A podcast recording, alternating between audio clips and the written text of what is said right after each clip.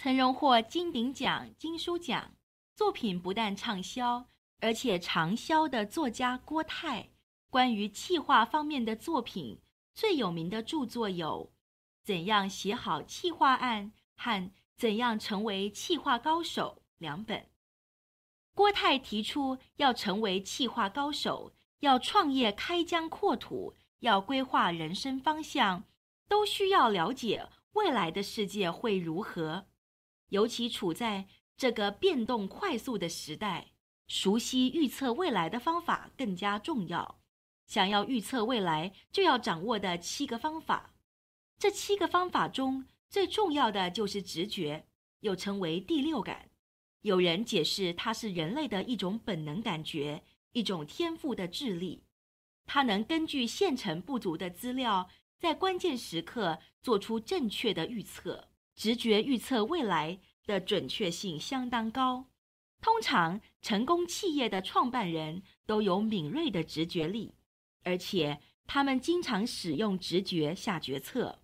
美国的旅馆业大亨希尔顿与日本的经营之神松下幸之助就是这两个典型的例子。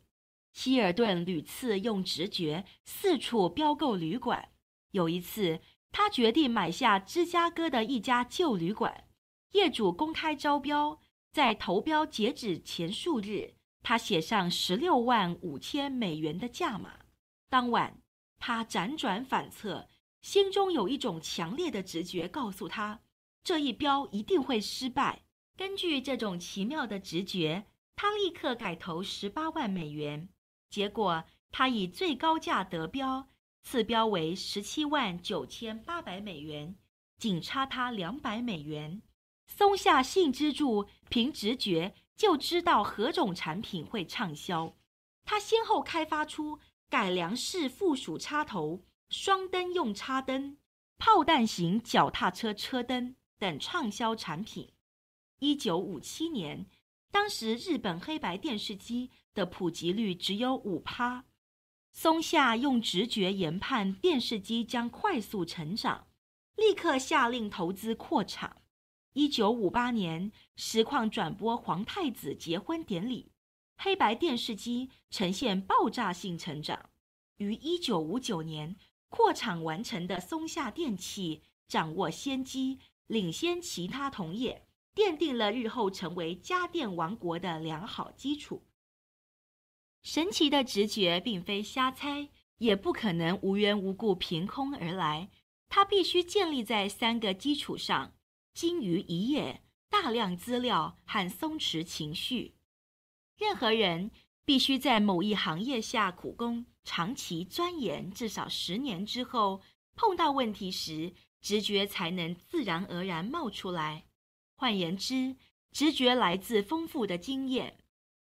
有人曾经请教全垒打王王贞治，为何能够常年维持高的打击率？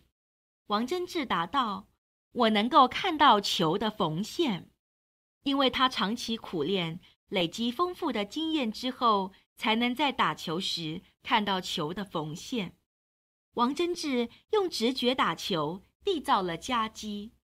直觉是根据有限资料做出正确的预测。其实，在有限资料的背面，早已隐藏大量的资料，只是自己未察觉罢了。如果希尔顿平时没搜集大量有关旅馆业的资料，在紧要的关头就不可能浮现强烈的直觉了。松下幸之助的情况也一样。如果不是他平时就搜集有关黑白电视机的大量资料，就不可能在一九五七年产生电视即将快速成长的直觉。当面对问题，绞尽脑汁、搜索枯肠、百思仍不得其解时，丢开问题，松弛一下紧绷的情绪，去散步、洗澡或休憩，让潜意识发挥效用。这时，神奇的直觉才会浮现出来。汽车大王亨利·福特每次遭遇难题，苦思不得其解，就会暂时抛开问题，离开办公室，去和朋友们玩扑克牌。